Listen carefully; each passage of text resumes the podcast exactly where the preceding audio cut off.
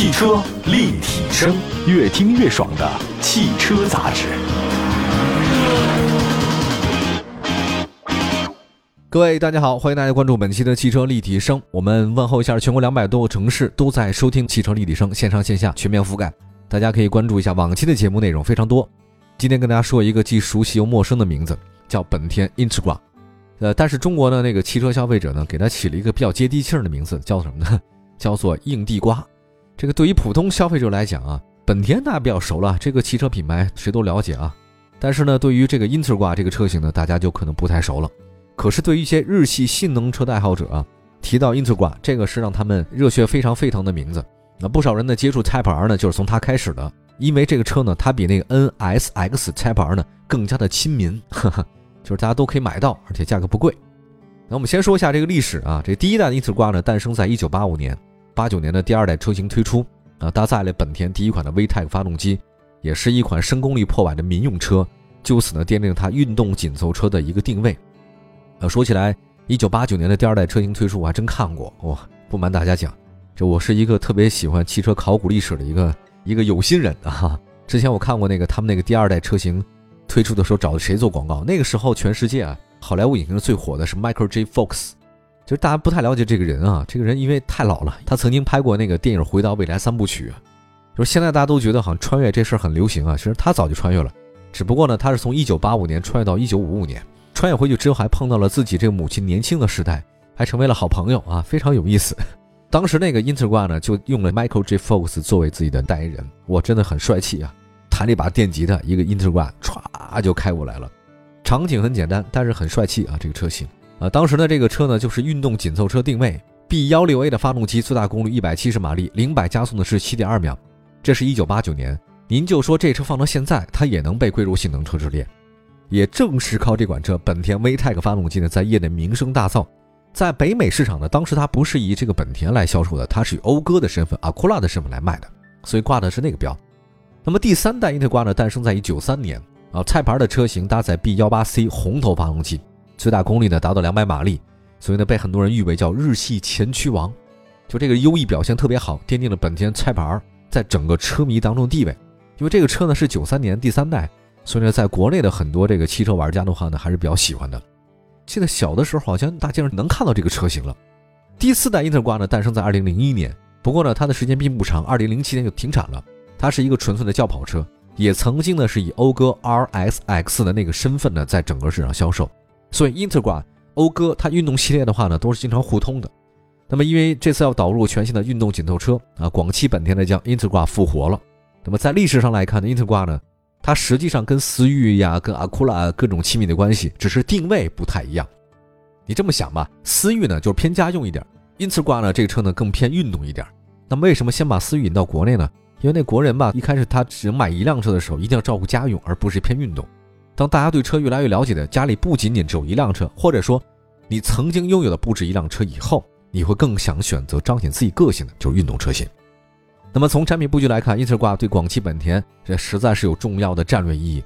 因为啊，你看一下分析，现在广本的产品线有雅阁、有飞度，这个是明星的，一个是明星的中级车，一个是明星的小型车，就是飞度。但是你在紧凑车市场的话呢，有点单薄。它有一个车叫凌派，凌派呢入市以来成绩还好，但是广汽本田缺少一款定位在凌派跟雅阁之间的 A 加。啊，这次英特挂型格这个车的出现呢，就弥补了这个空缺。Integra 型格，广本的官方解释，型就是型男，帅气个性；格呢就是格调品味。啊，型格寓意着运动，有格调的品牌魅力和疾驰于时代先端的帅气啊，这个叫型格。那虽然型格呢是思域的姐妹车，但两款车呢在外观方面呢有一定差异啊，主要在车头和车尾的细节。型格呢是采用的是更加扁平化的设计语言，前进气格栅尺寸比思域大啊，并且使用亮黑色的涂装的蜂巢式造型。这种设计呢，拉伸了视觉宽度。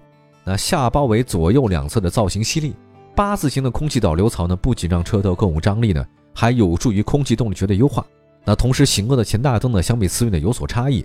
型格的前大灯造型更狭长、更犀利，采用的是全 LED 的设计，跟前格栅呢融为一体。车身正面的隐形盖呢，采用低位强有力的设计，兼顾了视野和运动氛围啊。它这比较低趴一点，所以感觉呢比较俯冲啊。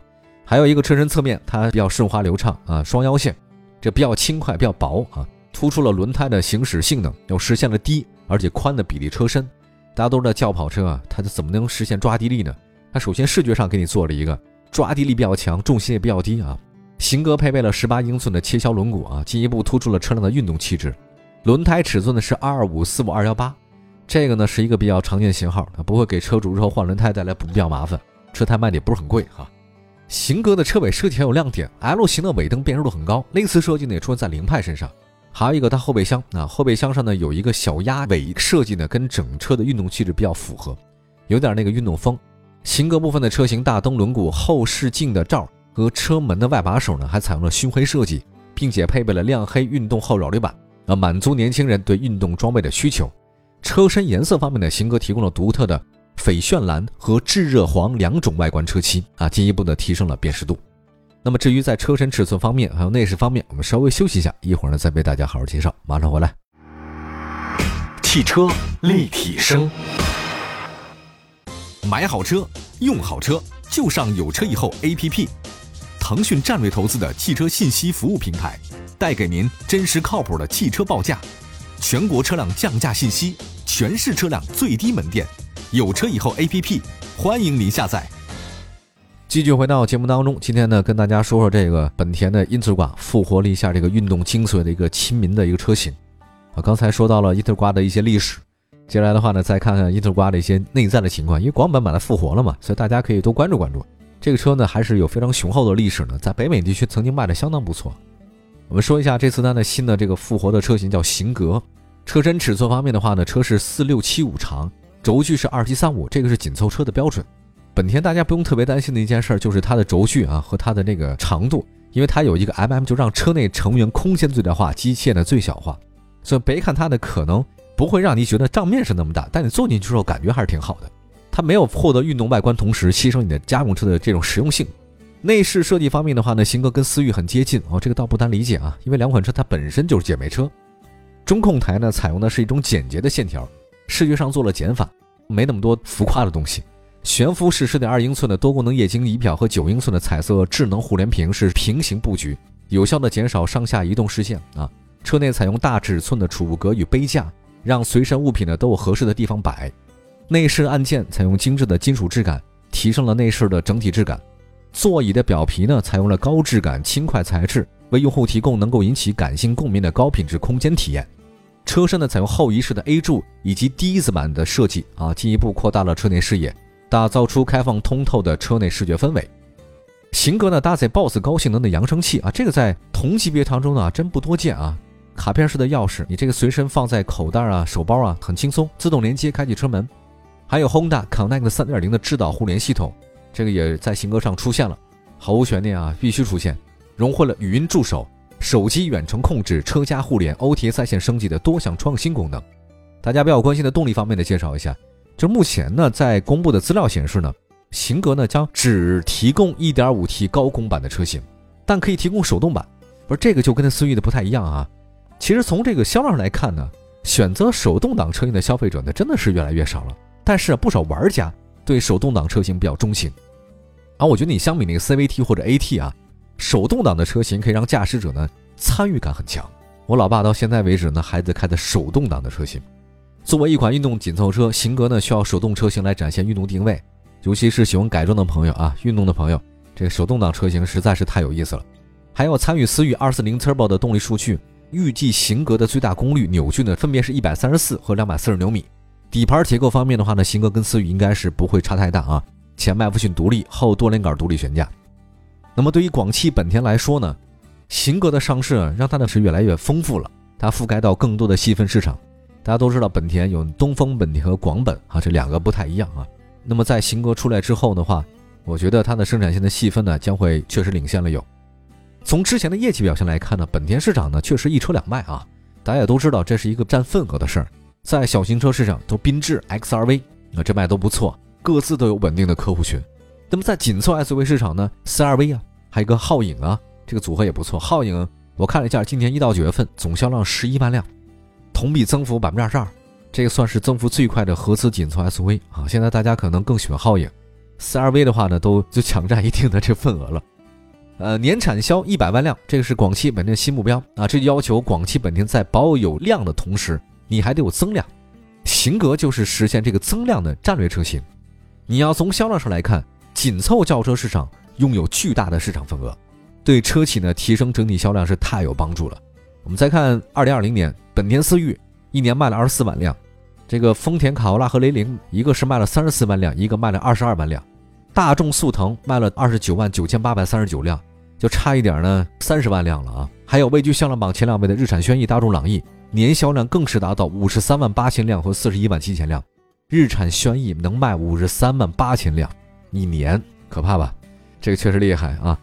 对于广汽本田来说，虽然它在中级车市场、小型 SUV 市场表现不错，但是在紧凑车市场的收获呢，好像比别的一线的这种合资车企呢稍微低一点啊。另外呢，凌派二零二零年销量呢是十一万三千三百七十九辆。从这个数据来看，广汽本田在紧凑车市场还有很大的上升空间。但你要说以后立志啊，每年要销量突破一百万辆，你对这个广汽本田来讲，型格就是一个非常重要的战略意义的车型。好了，我们也总结总结吧，说了说这车那么多的事儿啊，因为它这个型格是思域的姐妹车，所以很多人会把型跟思域放在一起比较。但是怎么说呢？我觉得如果从奥德赛和艾力绅、缤智和 XRV 之间的业绩来看。广本和东本的这个客户群还不太一样，双车战略呢，其实还是挺好的啊。我觉得未来也会满足不同消费者，大家可以看一看啊。买思域的可能更多是家用，买型格的话呢，就是想运动。那展望这个型格未来的走势啊，我觉得它是个后来者，没错啊。但是伊特挂的历史确实有一部分本田车迷的青睐。另外，雅阁这些年的口碑也不错，型格很容易获得大家认可。从某种程度上来说啊，在未来。型格的销量应该不会比广汽、丰田、雷凌差。按照计划，今年年底型格上市。我觉得未来的年轻消费者可以想买车的话，不妨等一等啊。年底新歌上市之后，会让你多一个选择。好，感谢大家关注本期的汽车立体声，祝福大家今天过得愉快。大家可以随时关注我们的节目，全国两百个城市落地播出，每天都有新的节目。我们下次接着聊，拜拜，明天见。